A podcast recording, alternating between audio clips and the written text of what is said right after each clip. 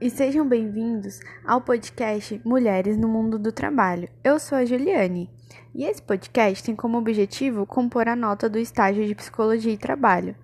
Ele será composto por cinco episódios que serão postados aqui, semanalmente. Dito isso, nesse primeiro episódio eu vou abordar qual é a história das mulheres no mercado de trabalho.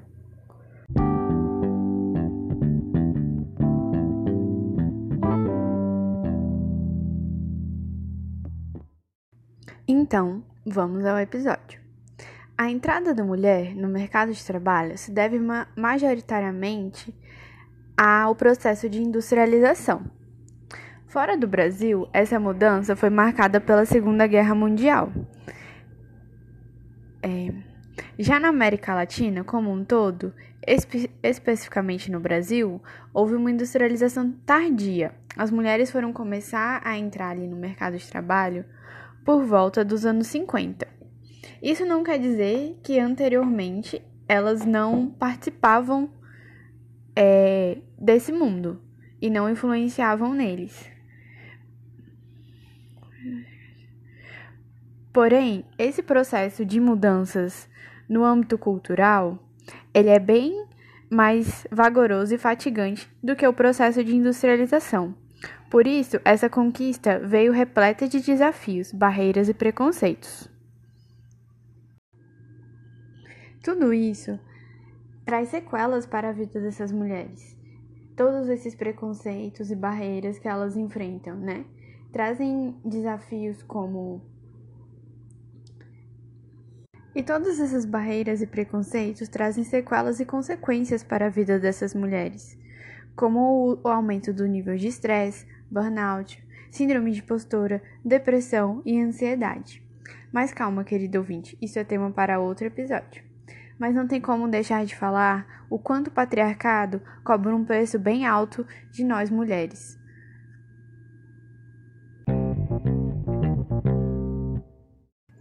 Mas por que fazer um episódio sobre história e um podcast de psicologia? Vocês devem estar se perguntando já que isso foi há tanto tempo atrás e hoje as mulheres já estão presentes em todas as áreas do mercado de trabalho.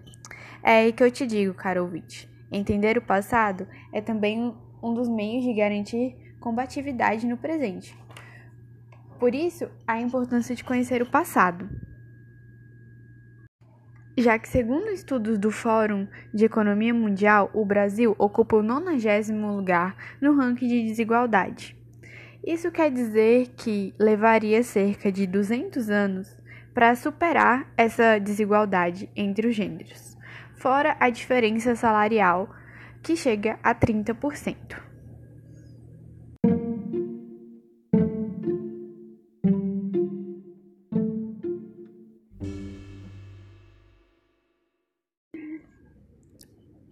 Importante conhecer várias versões da história, já que na maioria das vezes só conhecemos uma história, a do homem branco europeu.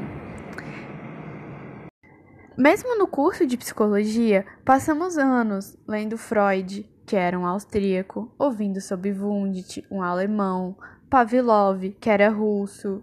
Por último, temos Skinner, Skinner e Rogers, que eram estadunidenses.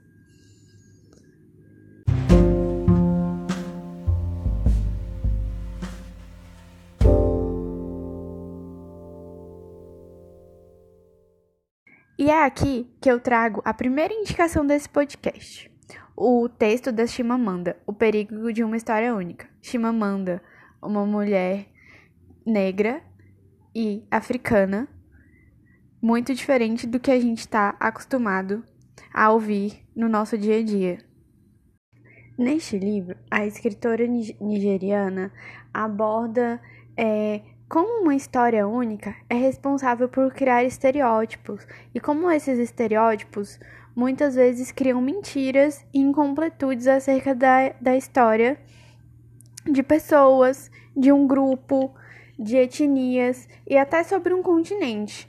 Lá ela narra experiências pessoais dela é, a, a respeito dessa temática de uma forma bem gostosa de ler. Na verdade, o livro é baseado num TED Talk dela e é uma leitura bem rápida que vale muito a pena. Ele está disponível no Kindle, tem disponível em PDF na internet, então eu recomendo bastante a leitura.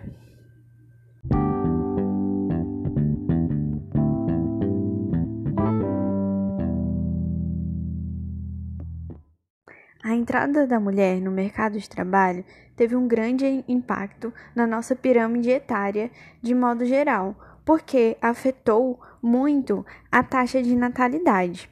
Alguns dados sobre isso é que em 1970 a taxa de natalidade era de 5,8 nascidos vivos.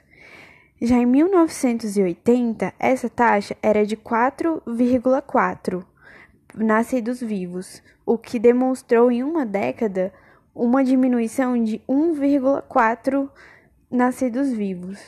Já em 1990, essa taxa era de 2,9, uma queda maior ainda de 1,5. E nos anos 2000, essa taxa foi para 2,3, demonstrando já uma certa estabilidade.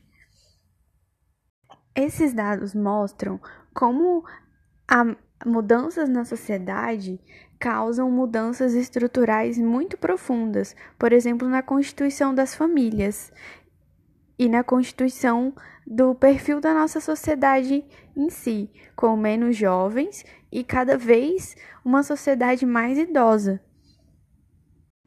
Porém, não só uma maior inserção das mulheres no mercado de trabalho foi responsável pela queda da natalidade. Questões como acesso e desenvolvimento de métodos contraceptivos e planejamento familiar também foram muito importantes para é, que obtivéssemos esses dados atualmente.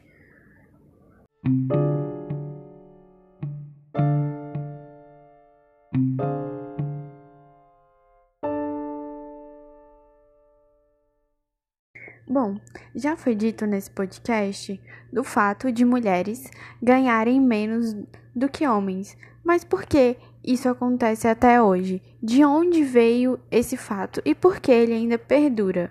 Bom, isso começa logo quando acontece a industrialização e há uma grande necessidade de mão de obra nas fábricas que não conseguem ser supridas somente pelos homens. Então, essas fábricas abrem suas portas para as mulheres e para as crianças.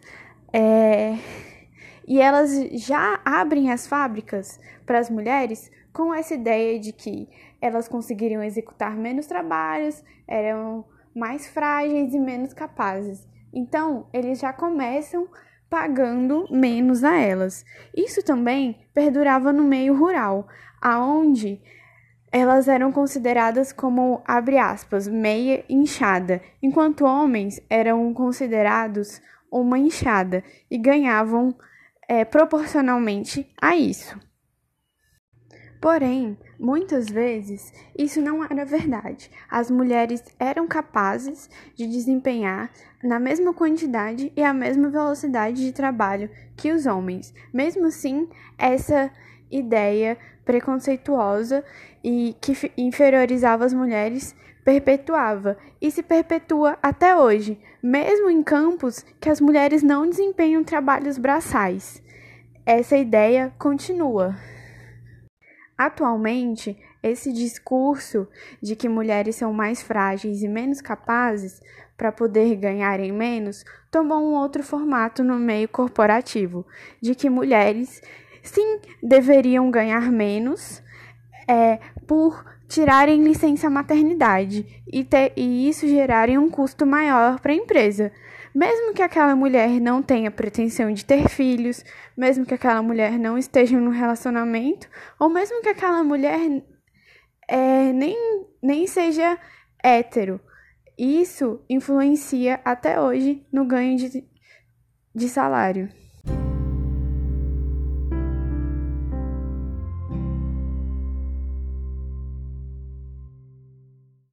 Bom, até aqui já entendemos que no início da participação das mulheres no mercado de trabalho formal, sua mão de obra era explorada sem nenhum critério ou qualquer regra nas fábricas.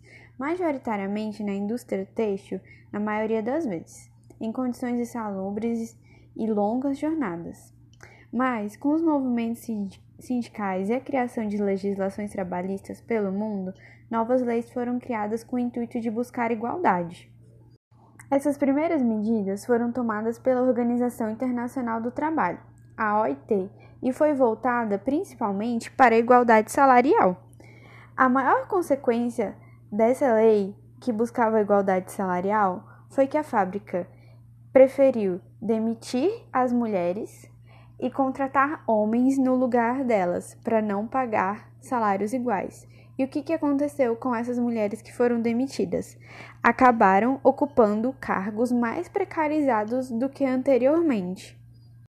Um grande marco foi a Constituição de 1936, que eliminava a expressão sem distinção de sexo.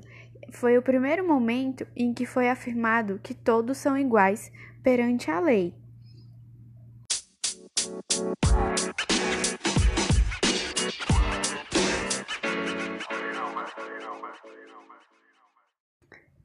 Bom, a segunda indicação do podcast vai ser o filme Histórias Cruzadas, de 2011. O filme narra a luta de Eugene, é, que para dar voz às mulheres negras vítimas de racismo, que trabalhavam como empregadas domésticas na década de 60 nos Estados Unidos, é, numa pequena cidade, a garota que quer ser jornalista decide escrever um livro sobre as perspectivas delas, que eram acostumadas a cuidar é, dos filhos e da casa da elite branca, o que gera um, uma grande comoção e incômodo na cidade, mas juntas elas seguem contrariando todas essas normas e todo esse preconceito em busca de igualdade. Se você que está me ouvindo até aqui ainda não assistiu esse filme, eu recomendo que assista. Ele traz uma perspectiva tanto histórica quanto racial, quanto de gênero muito interessante para para esse momento e complementa muito a discussão que a gente fez aqui até esse momento.